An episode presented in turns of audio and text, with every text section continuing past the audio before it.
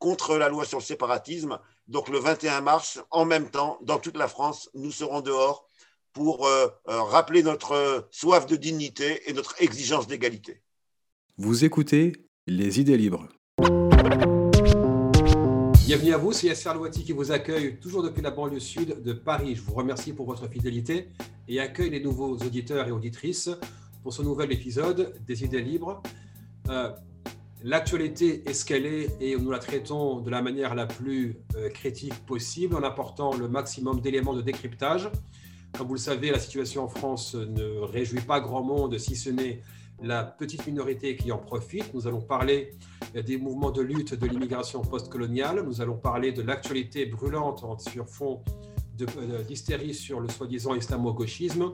Et euh, euh, le lendemain du discours d'Emmanuel Macron au Muro sur le soi-disant séparatisme. Pour ce faire, je reçois une sommité des mouvements de lutte, en tout cas pour les 25 dernières années, qui a longuement écrit sur le racisme, la colonisation, la lutte euh, décoloniale, et bien entendu sur euh, hier et aujourd'hui, quand on n'est pas blanc en France. J'accueille Saïd Bouamama, euh, sociologue et chercheur justement sur les questions d'immigration, de postcolonialité et de racisme.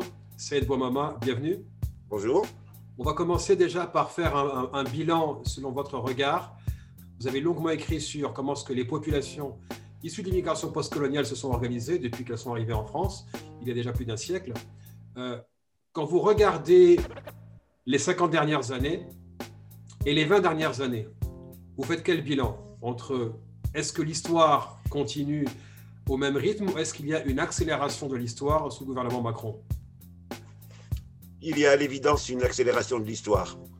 En réalité, euh, le statut des nouveaux Français, de ceux qui euh, sont issus de la colonisation, euh, a toujours été, depuis les indépendances, un statut de subalterne. Autrement dit, le mode d'entrée dans la cité française était un mode d'entrée dans lequel on les assignait à, à des places surexploitées dans la cité française.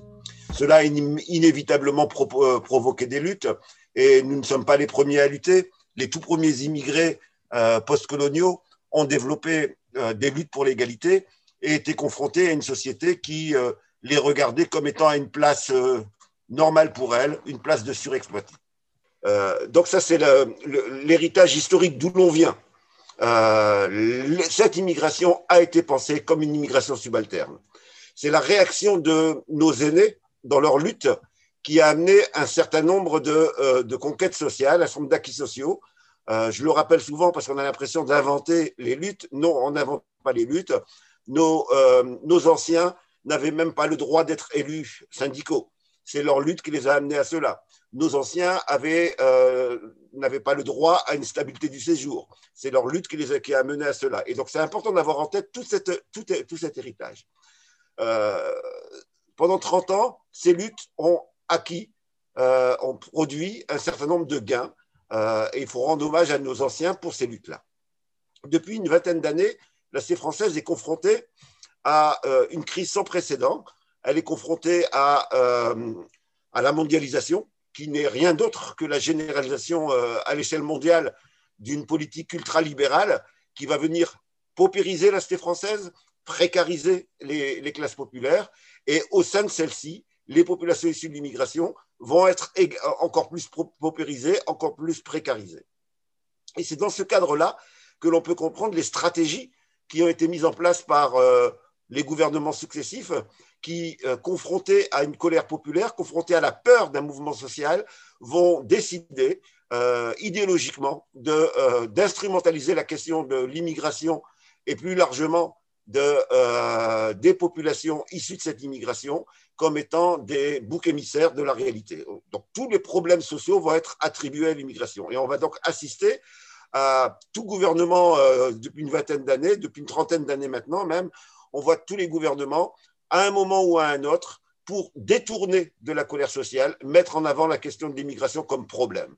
Problème de la délinquance, problème sur la laïcité, problème sur le droit des femmes. C'est l'immigration qui serait le problème, euh, de la cité française.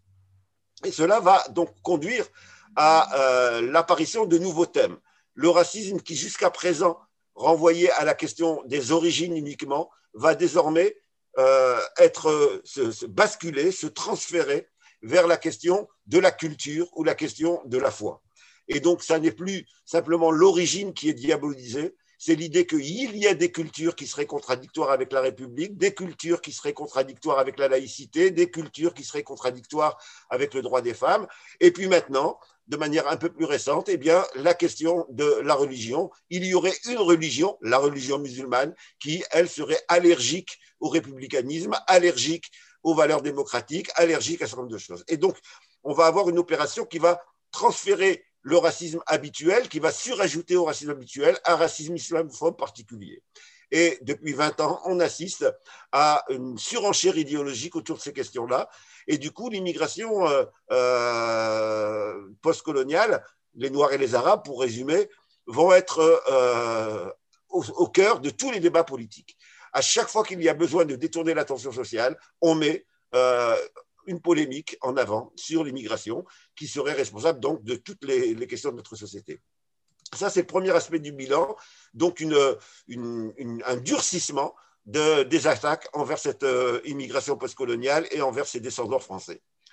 Le second niveau, ça va être euh, aussi, second niveau du bilan, eh bien, c'est les réactions de ces populations. Ces populations ne sont pas restées inactives, elles ne sont pas restées passives par rapport à cette augmentation de l'hystérie islamophobe.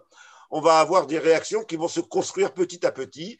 Et euh, malheureusement, trop souvent, il y a l'habitude d'avoir un discours euh, un peu nihiliste sur ces, sur ces mouvements. Bien entendu, ces mouvements n'ont pas réussi à s'implanter euh, de telle sorte à changer la donne dans la cité française, mais ils ont réussi à imposer un certain nombre de débats que ce soit sur la question des violences policières, que ce soit sur la question de, euh, de l'islamophobie, ou que ce soit sur les questions liées à l'histoire coloniale et à la reconnaissance de cette histoire coloniale, on a eu des mouvements multiples, divers, contradictoires parfois, mais qui ont imposé un certain nombre de thèmes.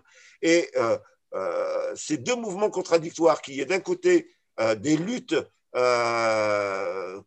efficaces, des luttes qui ont réussi à faire avancer le débat, et de l'autre côté, une, régression et une attaque euh, plus forte vont provoquer ce que l'on a, ce que euh, la situation qui est celle d'aujourd'hui, qui est une offensive encore plus forte islamophobe que, euh, que résument les termes comme ensauvagement, comme séparatisme, comme communautarisme. Tous ces termes-là, ce nouveau vocabulaire raciste est un vocabulaire qui a émergé pour resilencier tous ceux, tous ces jeunes qui ont commencé à parler, pour euh, faire revenir en arrière, remettre euh, un voile sur un certain nombre de questions euh, que, que, nous avions réussi à dévoiler, à remettre sur le devant de la scène. Voilà la situation d'aujourd'hui et ça explique ce durcissement et cette violence que nous vivons aujourd'hui. Il s'agit d'amener des gens qui ont commencé à parler à se retaire. Il s'agit des gens qui ont commencé à se visibiliser, à se réinvisibiliser. Il s'agit de réocculter les questions que nous avions réussi à sortir du silence. Ce que vous dites là, euh, c'est Boamama, on peut avoir quelques exemples quand vous parlez en fait de euh, diversion. J'ai un terme pour ça, c'est euh, l'islamo-diversion. On a par exemple en 2003, on a les mouvements, euh, les premières mobilisations contre la réforme des retraites sur on a par contre, on a des millions de personnes qui sont dans la rue, qui battent le pavé, les, syndicats qui se rassemblent contre justement les prémices des, multiples euh, réformes néolibérales sous Chirac, Raffarin, puis les autres premiers ministres. Euh, pourtant, en 2003, on sait qu'on a eu à peu près 1300 articles de presse et de production médiatique concernant le foulard musulman et même pas 500 concernant ces mouvements de grève et ces mouvements, sociaux, comme s'il fallait en fait cacher la réalité de la contestation en France. On a eu aussi, par exemple, le débat sur euh, l'identité nationale au lendemain de la crise économique. On a eu le débat, encore une fois, sur le voile intégral alors qu'on avait les révélations sur l'affaire Wörth. Et on a une multiplication de ces cas de diversion. À chaque fois qu'il y a un scandale euh, qui émerge sur le point d'éclater, il faut créer un problème musulman. Pour ce qui se passe aujourd'hui, lorsque vous dites, par exemple, que euh, ces populations de l'immigration postcoloniale imposent les thématiques, ce qui est vrai, islamophobie, violence policière, discrimination au travail, à l'école, au logement, l'accès à la santé etc. Euh, une fois que ces thématiques sont imposées, particulièrement quand on l'a vu l'été dernier avec les, euh, les, manifestations massives contre le racisme systémique, les violences policières, au lendemain de l'assassinat de George Floyd aux États-Unis, qu'est-ce qu'on a eu comme réaction du gouvernement? Ce n'est pas d'entendre ou d'écouter ou de se poser des questions, c'est de délégitimer euh, ces marches-là en, en, provoquant, en convoquant pardon, le terme de séparatisme. Dans le langage colonial duquel vous êtes assez euh, fin connaisseur, qu'implique le terme séparatisme quand on l'applique aux Noirs et aux Arabes, particulièrement aujourd'hui? Alors, il faut savoir que le terme séparatisme a justifié dans l'histoire de la cité française toutes les mesures d'exception. Les nationalistes qui revendiquaient l'indépendance de leur pays euh, à l'époque coloniale ont été traités de séparatistes et ça a justifié les pouvoirs spéciaux. Autrement dit, à chaque fois qu'on a eu une volonté répressive de, euh, dépasser le cadre de la loi et du droit euh, par des mesures exceptionnelles, pour justifier donc des mesures d'exception et un traitement d'exception pour une partie de la population, le terme séparatisme a été euh, au, rendez-vous. Bien sûr, ça n'est pas exactement la même chose, mais il est extrêmement significatif que le terme séparatisme réapparaisse aujourd'hui et que d'ailleurs il véhicule avec lui, puisque le projet de loi est là, il véhicule avec lui l'idée que euh, cela peut justifier une sortie du droit commun. Cela peut justifier euh, un traitement d'exception. La première, euh, euh, le, grand tournant avec de, cela, ça a été la loi de 2004 sur le, foulard à l'école, où on a inventé un cadre juridique spécifique pour une population spécifique caractérisée par une religion réelle ou supposée. Autrement dit, on a inventé une loi pour une partie de la population. C'est exactement euh, la même logique que l'état d'urgence, c'était la même logique que les pouvoirs spéciaux. Il y aurait une situation exceptionnelle portée par une partie de la population qui justifierait donc de ne pas respecter les règles de droit habituelles et de euh, justifier un droit particulier pour une population particulière. Et c'est ça qui est extrêmement dangereux aujourd'hui. Ce n'est pas tant telle ou telle loi, c'est la logique d'ensemble qui se met en place, qui est l'idée que au sein de la population française, au sein de tous ceux qui ont la nationalité française, il y aurait certains qu'on pourrait traiter de manière particulière, de manière spécifique, et, euh, donc euh, avec lesquels on pourrait déroger aux règles de droit habituelles. Et ça, ben oui, à l'époque coloniale, il y avait déjà ça. Euh, les Algériens, les Marocains, les Tunisiens appartenaient à la nation française, en, en, tout cas étaient présentés comme cela, mais avaient euh, un traitement particulier. Rappelons que le code de l'indigénat, qui a fonctionné jusqu'en 1945, le code de l'indigénat, c'était quoi d'autre que l'idée de deux droits. Un droit pour les colons et pour les Européens, et un droit pour les indigènes. Il y avait deux droits. Les sanctions à la même faute n'étaient pas les mêmes pour l'un et pour l'autre. Donc, on avait bien une logique d'exception qui était mise en place. Aujourd'hui, si on regarde de très près au-delà de telle ou telle loi, la, logique de pensée qui se met en place, il y aurait pour les musulmans un traitement particulier à mettre en place. On va traiter les autres religions ou les autres croyants d'une certaine manière et les musulmans eh bien d'une autre, d'une autre manière au prétexte qu'il y aurait un soi-disant danger terroriste.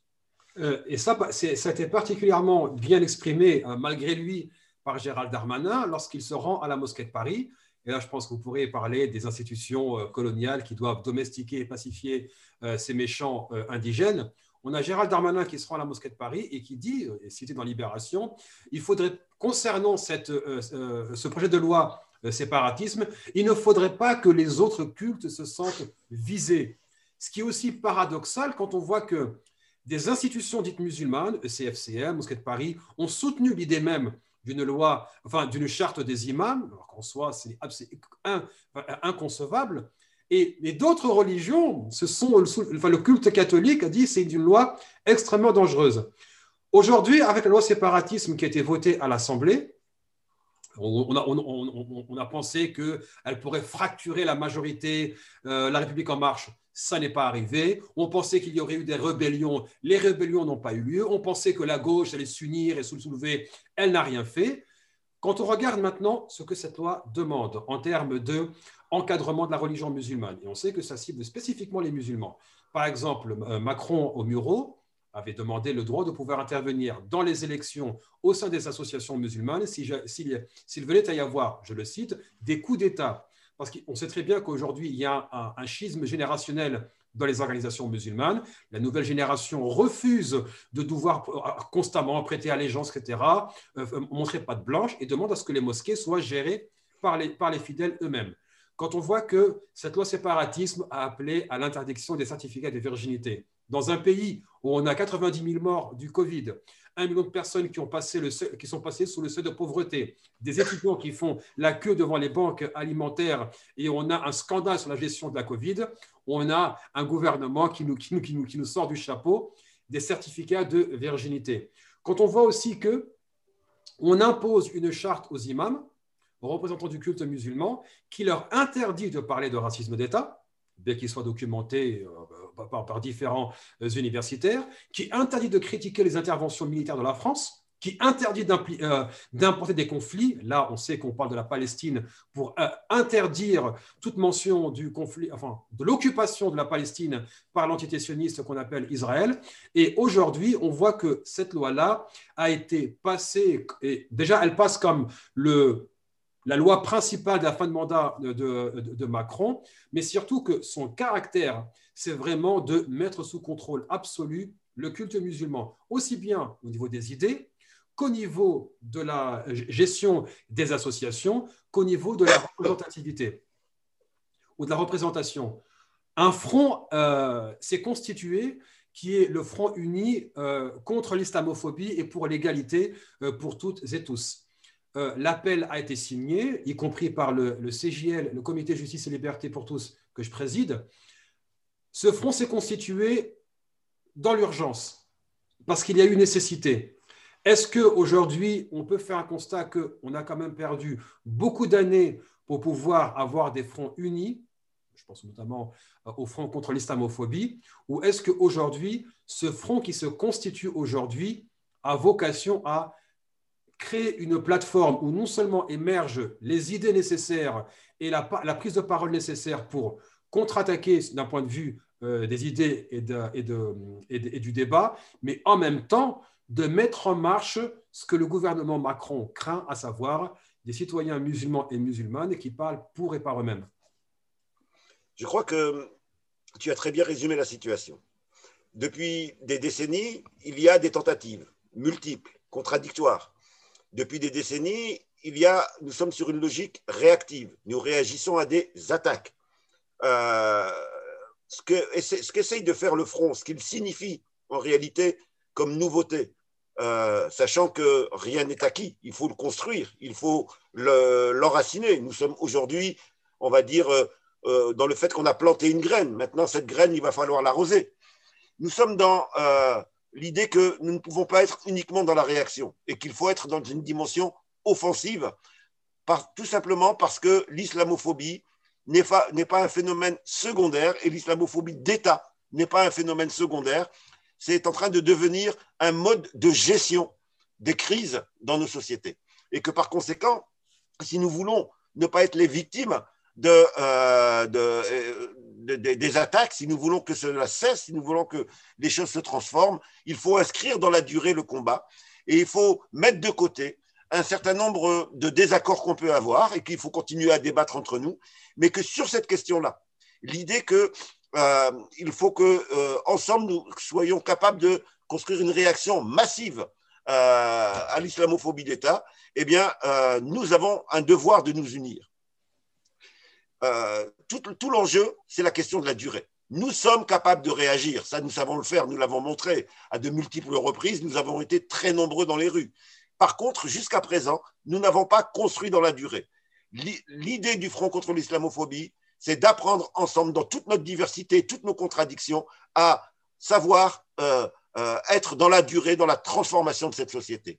Et quand je dis que rien n'est gagné, mais que le pari euh, mais que nous venons de franchir un pas, c'est tout simplement parce que la constitution de ce front a été constituée d'emblée dans cette idée qu'il ne s'agit pas seulement de réagir à la loi, sinon nous l'aurions appelé front contre la loi sur le séparatisme, il s'agit bien d'un front de, contre l'islamophobie, dont le premier combat est la loi puisqu'elle est là, mais qu'en réalité le combat est plus profond. Il s'agit de désamorcer cette culture qui s'est mise en place depuis 20-30 années, faisant de l'immigration un otage de toutes les crises de cette société. Et c'est ça qu'il s'agit de faire exploser. Et nous avons de très nombreux combats devant nous, parce qu'en réalité, il y a à la fois ceux qui nous gouvernent et qui, pour masquer les problèmes sociaux, mettent en avant de manière systématique et cumulative une islamophobie qui, du coup, s'enracine et qui, du coup, devient institutionnelle, structurelle, qui rentre dans le cadre de la loi. Mais nous avons aussi, du côté des oppositions, une euh, pudeur pour certains, une, euh, une malhonnêteté pour d'autres, tout simplement parce qu'ils ne veulent pas intégrer dans le logiciel d'analyse cette idée d'une islamophobie structurelle et institutionnelle qui s'est construite ces, ces, ces, 30 dernières années. Et donc, euh, le véritable enjeu aujourd'hui, c'est que rien ne bougera dans cette société sur cette question-là si les premiers concernés, ceux qui, ceux qui payent dans euh, euh, le racisme ordinaire, dans les réactions quotidiennes, dans les réactions de la police, dans les réactions euh, d'un certain nombre d'acteurs, ceux qui vont payer les conséquences de ces évolutions, si eux ne se mobilisent pas, rien ne bougera dans cette société. Et donc c'est tout l'enjeu. Il y a besoin d'un mouvement des premiers concernés pour contraindre les autres à intégrer dans leur débat cette idée.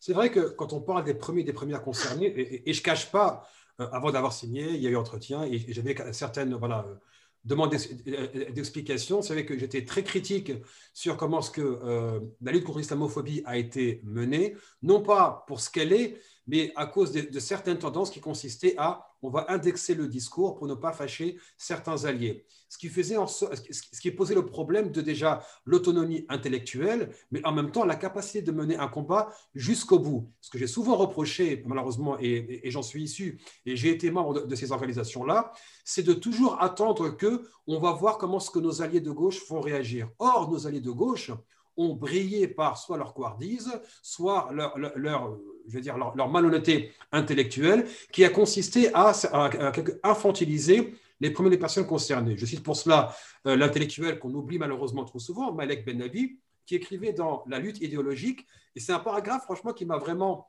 secoué, où il dit, pour le paraphraser, le, progressiste européen va soutenir l'indigène quand il va euh, prendre un fusil, mais il ne va pas le soutenir lorsque l'indigène euh, participe au débat des idées, qui est perçu comme la forme la plus noble euh, du débat. Or, aujourd'hui, ce qu'on a souvent vu, c'est que les soi-disant alliés de gauche enfermaient les musulmans, les musulmans, les noirs, les arabes dans la position de victime. Ils vont venir se plaindre, dire que les violences policières, c'est pas bien, que la discrimination, ça fait mal. Mais le jour où il y a un, une solution apportée, lorsqu'il faut apporter une analyse structurelle des solutions, bah, c'est le sociologue blanc, c'est l'avocat blanc, euh, c'est le paternaliste blanc qui va dire je connais ces populations, etc., je peux parler à leur nom. Aujourd'hui, c'est vrai qu'on a fondamentalement besoin de voir une parole des premiers concernés, des premières concernées se libérer, se défaire des tutelles, de gauche. Ils sont bien gentils, mais euh, pour citer Malcolm X qui est derrière moi, c'est ils peuvent aider, mais toujours de l'extérieur. On ne peut pas attendre qu'une personne qui ne vit pas ce que moi je vis euh, prendre ma place. J'aimerais interroger aujourd'hui l'intellectuel que tu es, c'est Mama, sur comment, quelle relation développer avec les intellectuels de gauche aujourd'hui, alors qu'on voit bien que la gauche n'a pas été à la hauteur. Je vais juste citer une courte anecdote qui peut-être pourrait euh, éclaircir un peu ma question. J'étais un jour sur un débat dans une, chaîne étrangère avec une, une, universitaire que je respecte énormément, sur qui je n'ai absolument rien à dire. Lorsque le présentateur britannique euh, pose la question euh, que fait la gauche moi, j'ai dit que la gauche est, aux abonnés absents, se cache, s'excuse d'avoir dénoncé l'islamophobie, parce qu'aujourd'hui, Anne Hidalgo veut se positionner comme la seule alternative de gauche universitaire, encore une fois, et j'ai vraiment beaucoup de respect pour elle, et je c'est vraiment pas une critique personnelle.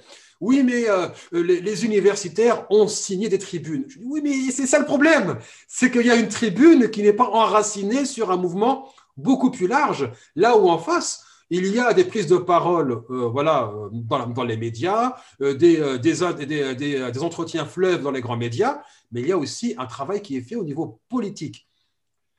Quelle relation développer aujourd'hui? Quel bilan tu fais des relations entre la gauche et ses intellectuels et les mouvements d'immigration postcoloniale? On a, on a une expérience qui est très éducatrice pour nous, qui est la manière dont la question de l'égalité homme-femme s'est imposée dans euh, les débats politiques en France. Pendant longtemps, on, on, a eu une gauche qui mettait la question de l'égalité homme-femme comme étant une question importante, mais au second plan par rapport à d'autres questions qui considérait qu'elle était secondaire. qui considérait que pour des raisons d'alliance, il ne fallait pas toujours mettre en avant cette question-là. Et comment cela s'est-il résolu? Pourquoi aujourd'hui, on a une gauche un peu plus conséquente Je dis un peu plus parce que ce n'est pas totalement, mais un peu plus conséquente, en tout cas beaucoup plus que sur les questions d'islamophobie, sur les questions de l'égalité homme-femme? Pourquoi? Eh bien Parce qu'il y a eu un mouvement féministe qui a imposé ce thème et qui a été dans un rapport d'exigence avec ceux qui devraient être des alliés, ceux qui devraient être même des complices, ceux qui, de par leur analyse, ceux qui prétendent analyser les dominations, qui prétendent remettre en cause les dominations. La gauche, c'est ça historiquement. C'est la partie de la société qui s'oppose à un système d'exploitation et de domination et qui prétend la combattre. Et donc, comment les amener à être cohérents avec euh, leur profession de foi? Eh bien, c'est dans un rapport d'exigence, en ne leur faisant pas de cadeaux. Je pense que la plus grande erreur, c'est de considérer que parce qu'ils seraient proches, entre guillemets, de nous, il faudrait être plus doux avec eux, il faudrait masquer les divergences, il faudrait les mettre au second plan. Je crois que c'est exactement l'inverse. Si nous voulons que dans ce pays, euh, il y ait du côté du monde universitaire, du côté euh, de la gauche, une, une prise en compte plus sérieuse de ces questions-là, eh bien, c'est justement en ayant un rapport d'exigence et en euh, posant les questions telles qu'elles sont. Euh, après tout, euh, s'il n'y avait pas eu l'acharnement des comités vérité et justice sur les crimes racistes, jamais nous n'aurions eu un débat sur les violences policières dans ce pays. C'est bien l'acharnement des militants et le fait qu'ils n'aient pas cédé qui a imposé ce débat-là. S'il n'y avait pas eu un mouvement autonome multiples, euh, avec le CCIF, euh, euh, avec le CRI, avec d'autres, etc., qui, est, qui, qui, ont imposé la question de l'islamophobie, jamais ce débat-là ne serait venu de dans la cité française. Et donc, c'est bien le rapport d'exigence qui permet de faire avancer. Je pense que l'idée qu'il y a des gens proches et donc avec eux, il faut faire attention est une fausse idée. La bonne idée, c'est la cohérence. Là où il y a injustice, il faut la dénoncer. Si l'injustice concerne euh, aujourd'hui les populations postcoloniales, il faut surtout pas se taire. Quant à l'idée d'attendre que euh, euh, cette gauche soit au pouvoir pour que nos problèmes soient résolus, c'est un mythe qui a conduit à des catastrophes. À chaque fois, cela a conduit à renforcer l'oppression beaucoup plus qu'à nous émanciper.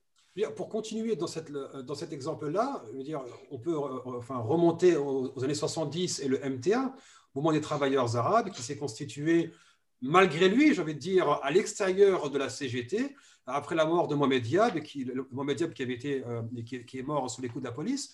Et on a la CGT, qui est quand même considérée comme la maison mère du syndicalisme euh, français, a accusé le MTA de diviser les, travailleurs en, apportant la question du racisme. Or, ce que les cadres de la CGT, et tu as mentionné le fait que les, travailleurs nord-africains ne, ne pouvaient pas pendant un temps être élus dans les syndicats, c'est que la CGT, enfin ces cadres ne vivaient pas l'oppression vécue au quotidien par les travailleurs nord-africains.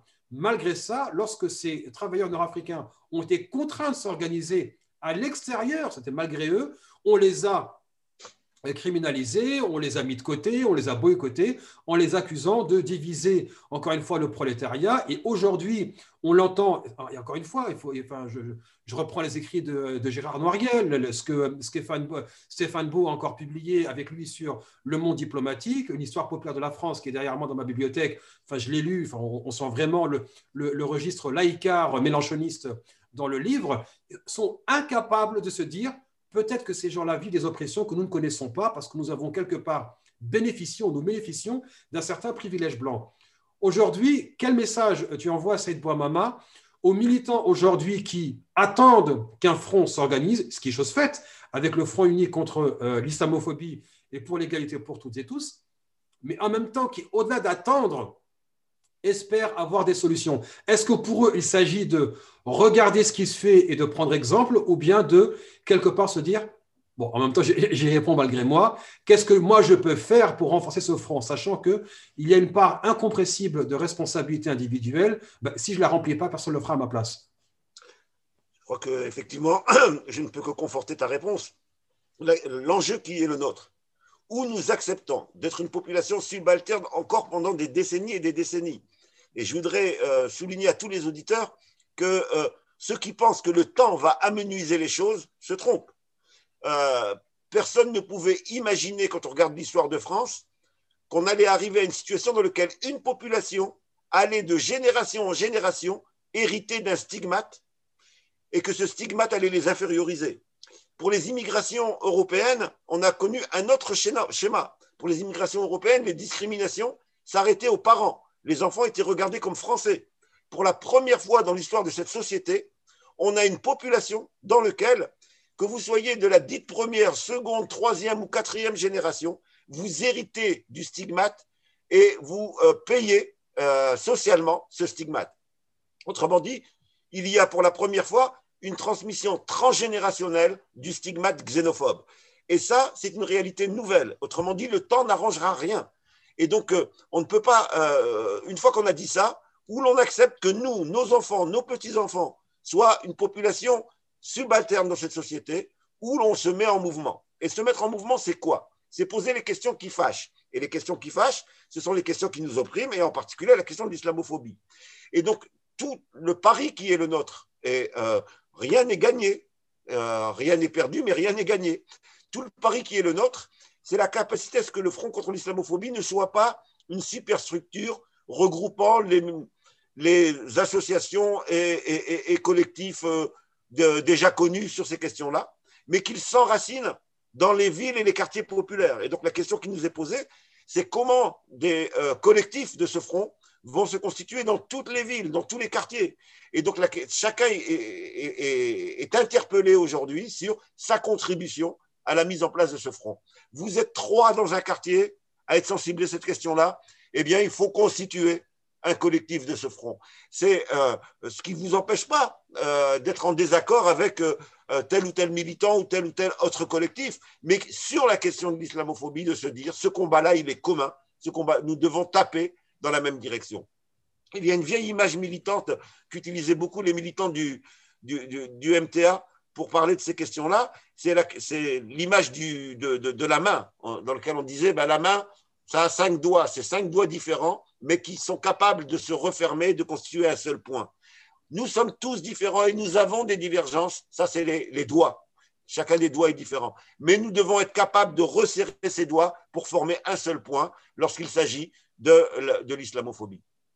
Euh, quand on voit que malgré les discours euh, enjolivé euh, sur la République. Donc, ça, non, bon, après, je prends mes responsabilités. Pour moi, il s'agit d'une République coloniale, car depuis la Révolution à aujourd'hui, la République ne s'est jamais distanciée du racisme, de la colonisation, de l'esclavagisme. À, chaque moment de l'histoire, la République a toujours fait euh, union avec le racisme pour des intérêts particuliers.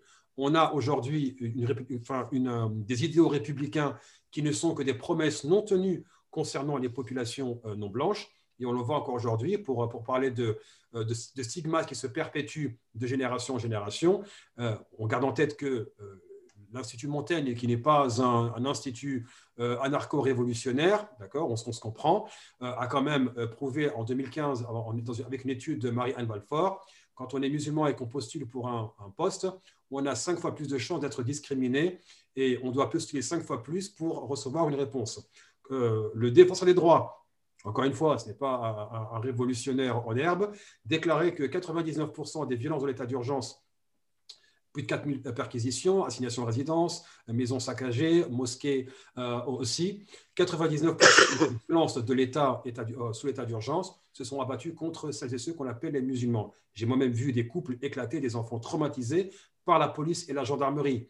Quand on est un arabe ou un noir, toujours selon le défenseur des droits, euh, on est 20 fois plus euh, contrôlé, on a 20 fois plus de chances de subir un contrôle au faciès. Euh, et on pourrait continuer l'étude, encore une, une, dernière pour, les femmes qui portent un foulard. Le, réseau, le réseau, européen contre le racisme basé à Bruxelles, a démontré par une étude que lorsqu'on est une femme qui porte un foulard, en France, on a 1% de chance d'être employé et qu'en plus, on, rend impossible l'accès à l'emploi en France, en plus de, rendre impossible l'accès à l'auto-entrepreneuriat. Ayant dit cela, on voit que lorsque ces populations-là imposent les thématiques, on les accuse de séparatisme. Et le premier réflexe du législateur, c'est d'écraser les mosquées. de les maintenir sous contrôle. On les accuse de radicalisation. Toutes les études montrent que ce qu'on appelle la radicalisation, premièrement, n'est pas définie. Le Sénat le confirme en 2016. Deuxièmement, si la radicalisation est définie, elle a lieu à l'extérieur des mosquées. Donc ça veut dire que c'est la responsabilité de l'État, pas des associations musulmanes. Quand on voit que ces mosquées sont instinctivement remis sous contrôle, charte des imams, euh, nomination euh, des représentants, euh, contrôle par la préfecture, clientélisme avec les partis politiques et les mairies. Je vais être provocateur, c'est bon, il faudra me, me pardonner d'être fidèle à moi-même. Est-ce que c'est parce que les mosquées ont un potentiel révolutionnaire qu'il faut les maintenir sous contrôle? Je ne sais pas si les mosquées ont un potentiel révolutionnaire. Ce que je sais, par contre, c'est que les mosquées jouent une fonction sociale qui est indéniable aujourd'hui. Euh, lorsque euh, une foi est stigmatisée, lorsque contrairement à la laïcité, le législateur, l'État, le, pouvoir exécutif s'ingère dans les affaires intérieures d'un culte, alors que la laïcité, c'était justement euh, le refus du législateur de s'ingérer dans le fonctionnement d'un culte, eh bien, les, les mosquées euh, apparaissent aujourd'hui comme étant un des lieux dans lesquels on peut vivre un, peu de sérénité. Que l'on soit croyant ou non, dans les mosquées, les personnes euh, se disent là, je ne suis pas discriminé, là, je suis regardé à l'égal des autres.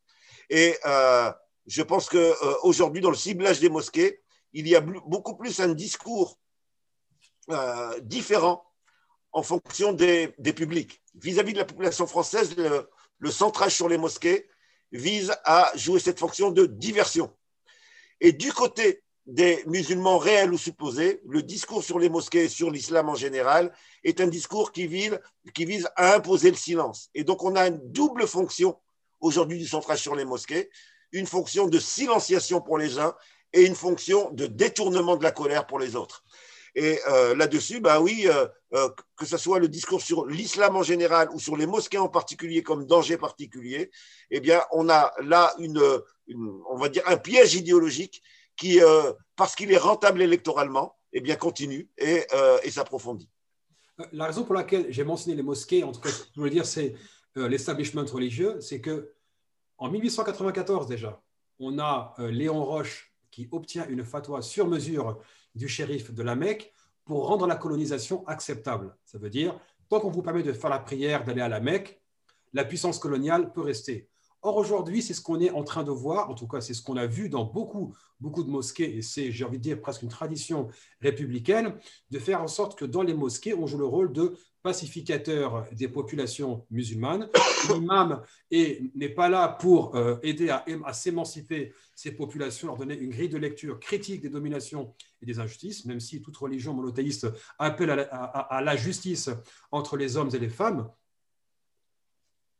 Justement, est-ce que cette obsession euh, euh, des mosquées ne devrait pas être saisie par celles et ceux qu'on appelle les musulmans, les premiers et les premières concernés, à justement reprendre le contrôle de leurs institutions religieuses, mosquées ou non, puisque le réflexe de l'État, c'est il faut immédiatement contrôler ces mosquées, ces associations religieuses. Est-ce que ce n'est pas le moment de dire, écoutez, vous êtes des fidèles, vous financez ces organisations-là, vous bâtissez ces mosquées, vous payez le salaire de ces représentants, est-ce que, le, est-ce que le moment n'est pas venu justement de reprendre le contrôle de vos propres institutions qui, qu'on le veuille ou pas, vous appartiennent puisque c'est vous qui les financez? Vous avez raison. Vous savez, historiquement, c'est ce que dans certains de mes écrits j'ai appelé l'islam colonial. Euh, on a eu euh, cette politique d'instrumentalisation et de mise sous tutelle d'un certain nombre d'espaces religieux, mais également politiques, pour euh, les amener à justifier la domination, à cautionner la colonisation. Aujourd'hui, on a la même logique. Il ne s'agit plus de colonisation, mais il s'agit d'utiliser cette mise en tutelle pour éviter l'émergence de tout discours critique vis-à-vis de l'État. De manière significative, lorsqu'on interdit d'utiliser le concept de racisme d'État, lorsque on va demander à un regroupement collectif volontaire, hein, qu'est-ce que c'est qu'une mosquée sinon des citoyens autonomes et indépendants qui se réunissent et qui décident de manière libre et volontaire de se réunir, eh bien, on, va, on vient leur dire il y a des mots que vous ne pouvez pas utiliser. Derrière ces mots, bien entendu, ce sont des concepts politiques, ce sont euh, l'interdiction, c'est l'interdiction de dénoncer l'injustice et l'inégalité. Eh bien, on est dans la même logique de, euh, de contrôle du discours tenu pour une partie de la population. Et cela touche les mosquées, mais touche en réalité tous les regroupements citoyens volontaires puisqu'on a un contrat d'engagement républicain qui nous est euh, mis en, avant bah, dans, la loi, dans laquelle eh bien, une association eh bien, peut se voir supprimer une subvention ou interdire une subvention alors qu'elle remplit tous les critères uniquement parce qu'elle aurait dans son fonctionnement un discours qui utiliserait un certain nombre de concepts. Et donc on a bien là, qui serait soi-disant contradictoire avec la laïcité, on a bien là une mise sous contrôle politique de tous les regroupements citoyens volontaires, à premier titre les mosquées, mais de manière plus générale, toutes les structures collectives. Cette Boimama, je sais que cette conversation-là, on va la reprendre, j'espère, euh, rapidement. Le travail du front euh, vient de commencer. L'appel a déjà été signé par 50 organisations. Tu fais partie des premiers signataires. Euh, j'aimerais rappeler à, celles et ceux qui nous écoutent ou et nous regardent que tes écrits, honnêtement, j'ai envie de dire, j'ai la flemme de les citer. Il y en a beaucoup trop c'est n'est pas pour déshonorer ce travail, mais juste pour souligner le fait que, d'ailleurs, une chose que j'aimerais mentionner, et c'est pas pour. Euh, je, je, le dis en tant que, en tant que, en tant que militant moi-même, c'est que tu as été parmi les premiers à écrire sur l'islamophobie à la fin des années 90, début des années 2000, et que aujourd'hui, lorsque certains éditeurs, certains journalistes s'accaparent la question de l'islamophobie, euh, ils ne font que récupérer une lutte qu'ils estiment être rentable pour leur carrière.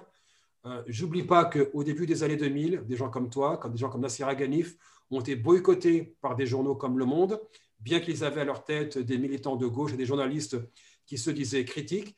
J'invite les auditeurs et les auditrices à lire euh, ce que tu publies sur ton site, donc euh, saïdbouamama.wordpress.com, euh, ballast, contretemps et aussi, bien entendu, tes conférences qui sont disponibles sur Internet. Je recommande particulièrement la série de lectures sur les portraits que tu as fait des militants des luttes décoloniales, que j'ai regardé euh, de bout en bout. Ça va de Malcolm X à Nkrumah, à France Fanon, etc. Euh, euh, che Guevara, donc c'est vraiment des, des, interventions qui durent à peu près 30 à 40 minutes. On y apprend énormément de choses et surtout, ça rend accessible des éléments historiques qui ne sont pas nécessairement disséminés pour le grand nombre. Saïd Bouamama, merci encore d'être venu. Merci à toi. Et euh, quant à vous, chers auditeurs et auditrices, je vous dis à la prochaine. Les idées libres continuent comme le combat qui ne fait que commencer concernant le front uni contre l'islamophobie et pour l'égalité pour toutes et tous. Je vous invite, si vous êtes une association ou une organisation, à signer l'appel, à rejoindre son front à la condition d'être euh, concerné par euh, l'islamophobie. Si vous estimez que ce podcast mérite votre soutien, n'hésitez surtout pas à faire un don sur cjl.ong. Le comité justice et liberté pour tous est totalement indépendant et autonome. Il n'y a pas de subvention. Il n'en va de même pour le podcast. Nous sommes indépendants grâce à votre soutien et le combat continue. À très vite.